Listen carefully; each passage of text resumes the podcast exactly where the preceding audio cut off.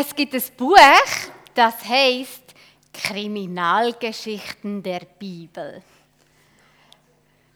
Wenn man den Titel so hört, denkt man, Bibel?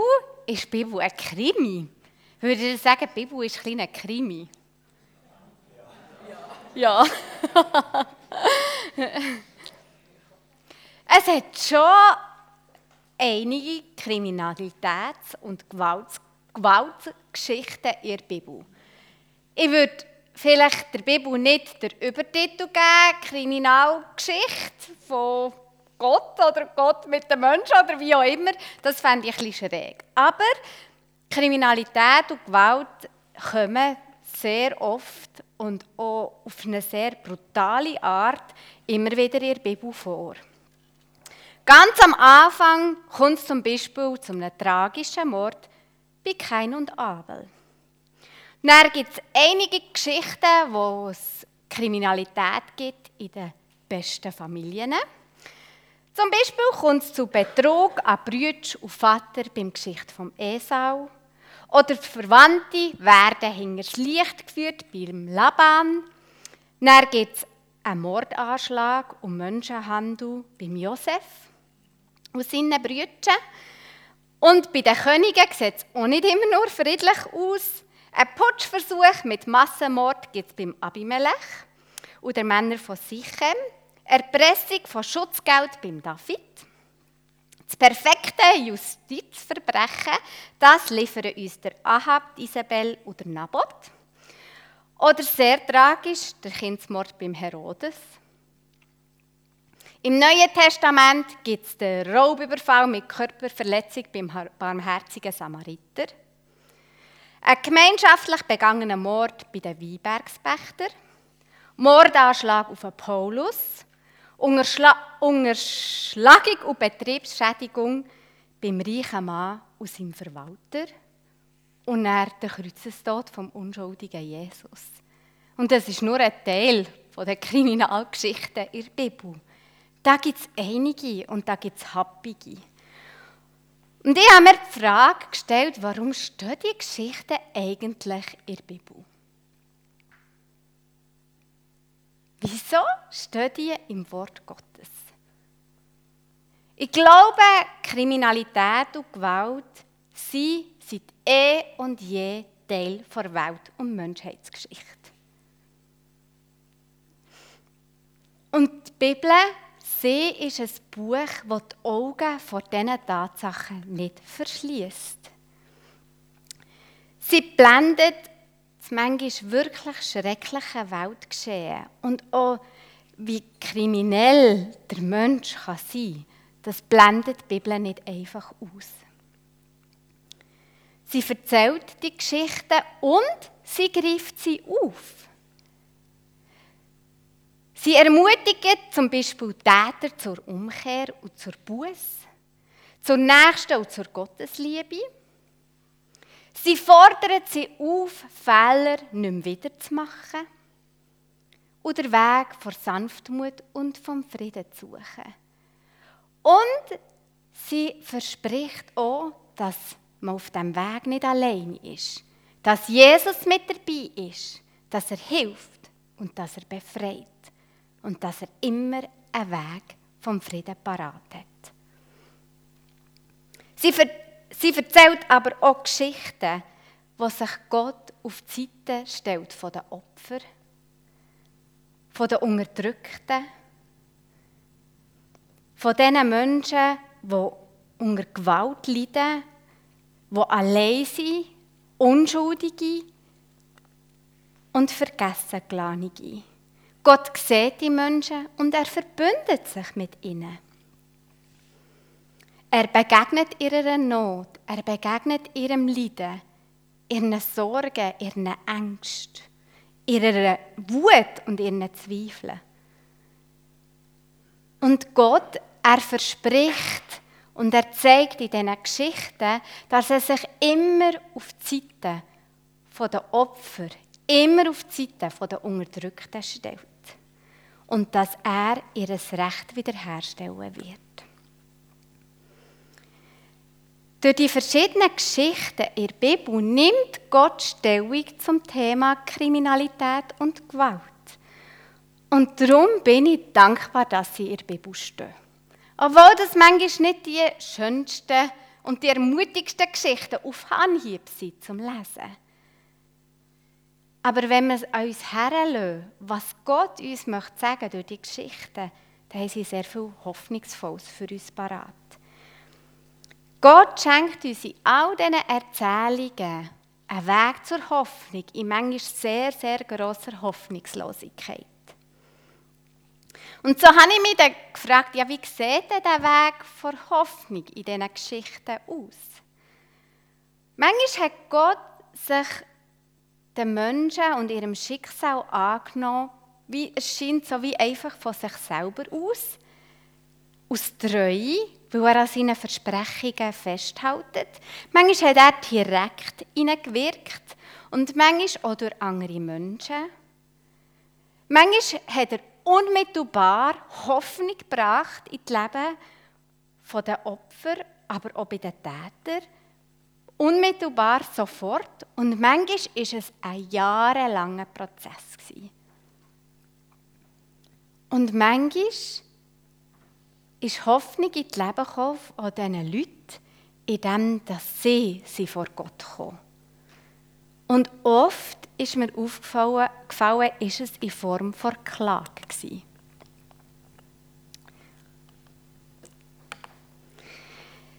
Die Menschen in der Bibel haben mit Gott um Gerechtigkeit gerungen.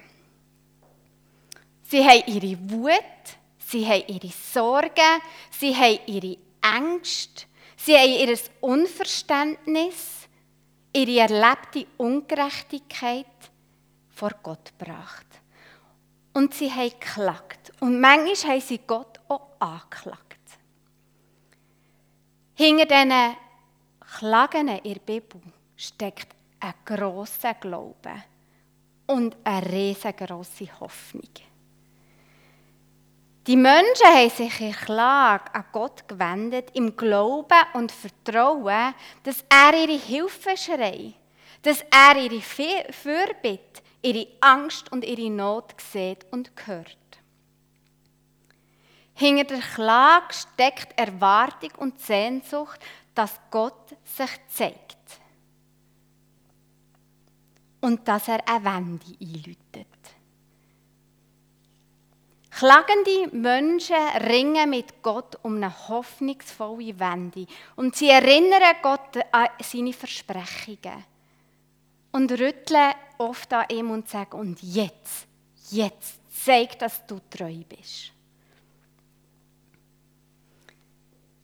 Sie berufen sich auf das, was Gott uns in der Bibel verspricht. Und es ist ihre große Hoffnung und ihr Vertrauen und ihr Glaube, dass Gott sich zeigt und die Versprechungen lässt, Wirklichkeit werden. Ganz beispielhaft sind ja dabei an David seine Klagepsalmen. Er hat geklagt, sowohl in Zeiten, wo er Opfer war von Kriminalität und Gewalt, und er hat aber auch geklagt in Zeiten, wo er Täter war. Beim David finden wir beides. Und ich tue euch so ein Beispiel gerne vorlesen. Es ist der Psalm 55. Gott, höre mein Gebet, wende dich nicht ab von meiner Klage. Höre mich an und gib mir Antwort. Die Sorgen drücken mich nieder, ich finde keine Ruhe mehr, denn Feinde bedrohen mich und Schurken bedrängen mich. Sie überhäufen mich mit Unheil und verfolgen mich mit wütendem Hass. Die Angst schnürt mir das Herz zusammen. Tödlicher Schrecken hat mich überfallen. Furcht und Zittern haben mich gepackt und kaltes Grauen steigt in mir hoch. Ich wollte, ich hätte Flügel wie eine Taube. Dann könnte ich davonfliegen und mich irgendwo niederlassen. Weit weg in die Wüste könnte ich fliehen und dort endlich wieder zur Ruhe finden. Denn alles, was ich in der Stadt gesehen habe, ist Zwietracht und brutale Gewalt, die Tag und Nacht die Runden machen oben auf dem Wehrgang der Mauer. Und im Innern der Stadt sind Unheil und Elend. Das Verbrechen breitet sich in ihr aus. Ihr Markt ist ein Schauplatz von Betrug und Unterdrückung. Ich aber schreie zu Gott und er, der Herr, wird mir helfen. Am Abend, am Morgen und am Mittag bringe ich mein Klagen und Stöhnen vor ihn und er hört mich. Er rettet mich und bewahrt mein Leben bei allen Angriffen meiner Feinde, denn viele werden mir zur Seite stehen. Aus tiefster Not hat der David immer wieder geklagt. Und gleichzeitig, ihr leset es vielleicht und spürt es, kommt in diesen Klagen so viel Hoffnung für. Er klagt bei Gott in Hoffnung, dass Gott sich zeigt. Er erinnert sich oft in den Klagen an die Momente, wo er Gott erlebt hat. Und er vertraut darauf, dass Gott mit ihm ist. Ich habe mir lange überlegt, was ich heute Morgen zu diesem Thema möchte sagen. Und ähm, hatte es noch nie so gehabt, dass ich mir gesagt habe, ich, ich halte einfach ganz freche Predigt zu einem anderen Thema. Weil ich wie habe gemerkt, gerade im Moment, der Erich hat es in seiner Einleitung angedeutet, wenn ich so sehe und an mich herlasse, was alles läuft, denke ich, ja, die Predigt trifft zwar ganz fest in die Schwarze, Hoffnung beim Thema von Kriminalität und Gewalt und gleichzeitig habe ich gedacht, ja, äh, da mache ich mir selber so einen Druck, was wollte ich sagen? Und ich weiß ehrlich gesagt auch nicht genau, was ich sagen soll. Und ich habe gemerkt, eigentlich möchte ich gar nicht noch viel mehr dazu sagen. Weil viel mehr wünsche ich mir, dass wir eine Begegnung dürfen haben mit Gott zu dem Thema. Dass wir dürfen eine Begegnung haben mit Gott und mit ihm über Kriminalität und Gewalt ins Gespräch kommen. Ich wünsche uns für heute Morgen, dass wir dürfen einen persönlichen Zugang und Umgang mit dem Thema finden. Weil es ist ein schrecklicher Teil von unserem Weltgeschehen schon seit eh und je und es wird uns wohl auch noch ein Zeitchen begleiten. Und ich kann schon probieren, etwas dazu zu sagen, aber noch viel mehr brauchen wir doch die Begegnungen, wie sie die Menschen in der Bibel hatten. In all diesen Kriminalitätsgeschichten. Die Begegnungen, wo Gott sich zeigt und hilft, einen Umgang damit zu finden. Oder sogar noch mehr, ein Moment, wo er eine Wende einläutet, wo sich etwas kehrt. Und ich habe, wir, ich mit Michi das auch lange besprochen und wir haben uns überlegt, dass wir gerne würden ein paar Stationen zur Verfügung stellen. Stationen, um neue Hoffnung zu finden in all diesen Sorgen, die vielleicht im Moment zum Thema Kriminalität und Gewalt ähm, auf uns lasten. Auch Angst, Not, vielleicht Hilflosigkeit oder auch Resignation. Manchmal man sie auch einfach nicht mehr hören. Und als nicht so unmittelbar direkt betroffen kann man ja einfach sagen, Schaut ihr für euch und ich für mich. Auch das ist irgendwo verständlich. Gestern hat jemand gesagt, im Moment brauche ich jeden Tag einen Moment, wo ich einfach alles ausblende, so tue, als ob nichts wäre und glücklich bin. Unbeschwert glücklich. Und er tue ich wieder das Fenster schließen und lasse wieder an mich her. Und ich möchte uns eigentlich ermutigen, gerade das Gegenteil zu machen. Dass wir jetzt einen Moment uns nehmen, wo wir alles völlig an uns herlassen. Sei es das Leid dieser Welt oder auch das Leid in unserem eigenen Leben, das Leid der Menschen um uns herum, dass wir das für zehn Minuten völlig auf uns einwirken Dass wir es an uns herlassen. Aber dass wir es nicht bei uns behalten, sondern dass wir es in Klage vor Gott bringen. Wir müssen das nicht selber tragen. Wir können es ja nicht selber tragen. Wir brauchen Gott, der uns Hoffnung gibt. Und wir brauchen Gott, der eingreift. Aber wir möchten uns verbünden mit denen, die unter Kriminalität und Gewalt leiden. Und ich stelle euch vorstellen, was es für Möglichkeiten gibt. Und die Idee ist eigentlich, dass ihr einfach an einen Ort hergeht. Überlegt euch, wenn ich es euch vorstelle, was spricht euch an und geht dort her. Und wenn ihr nach drei Minuten fertig seid, dann tut selbstständig wechseln. Nach zehn Minuten Vater Piero anfangen Piano spielen. Das wäre der Moment, wo ihr langsam wieder dürft an eure Plätze zurückkommen. Wenn ihr aber noch völlig drin seid, wenn ihr einen Brief am Schreiben seid und den gerne noch möchtet fertig schreiben, macht es. Das dürft ihr auf jeden Fall. Also es ist nicht wie eine äh, Schuhglocke einläuten und dann müsst ihr hier sein. Ihr dürft euch auch noch länger Zeit nehmen. Und wir werden hier nach 10 Minuten weiterfahren und es gibt im Eingangsbereich die Möglichkeit vom Klagegebet. Erzählt dort Gott, wo ihr in eurem Leben oder auf dieser Welt Kriminalität und Gewalt seht oder miterlebt. Teilt das Leid und die Not mit Gott. Und vielleicht auch eure Hoffnungslosigkeit, die ihr dort drinnen spürt.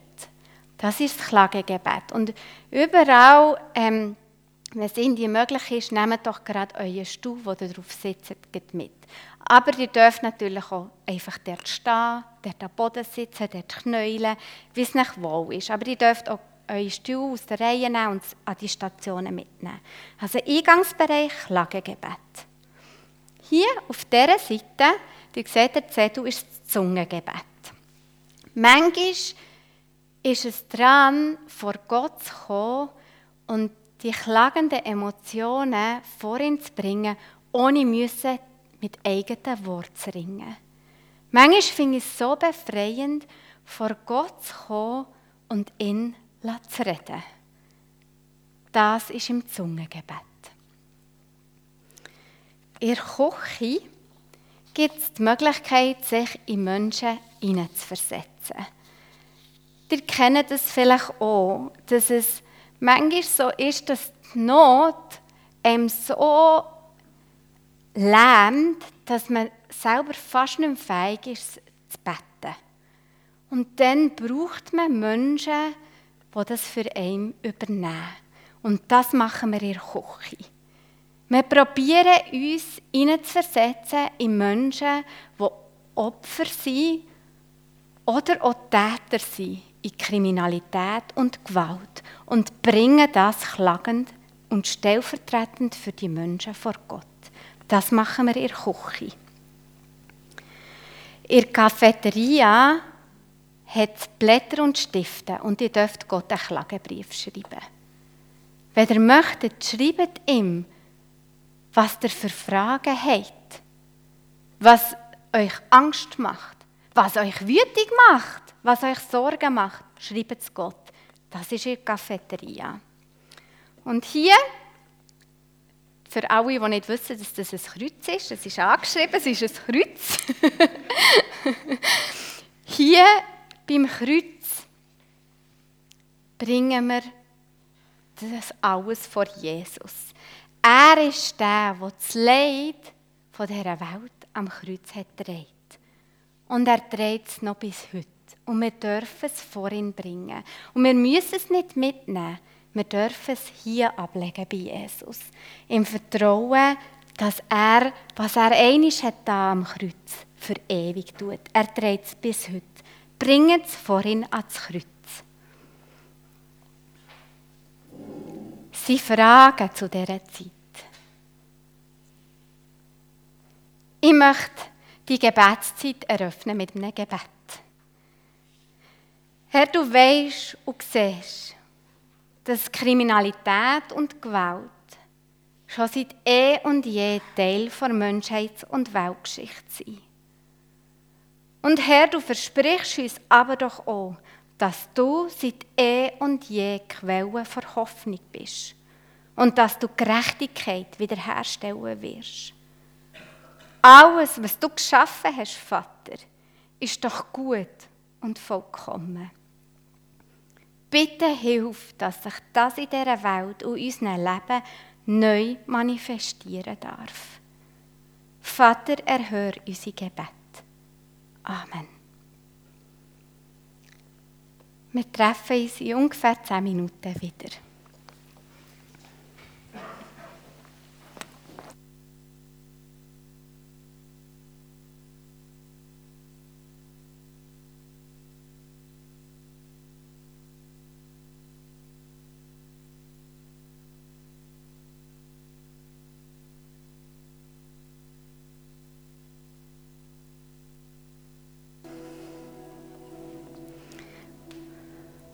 Unser Vater im Himmel, wo alles so vollkommen und gut geschaffen hat.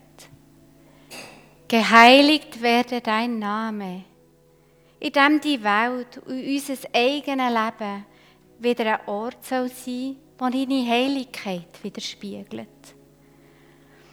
Dein Reich komme.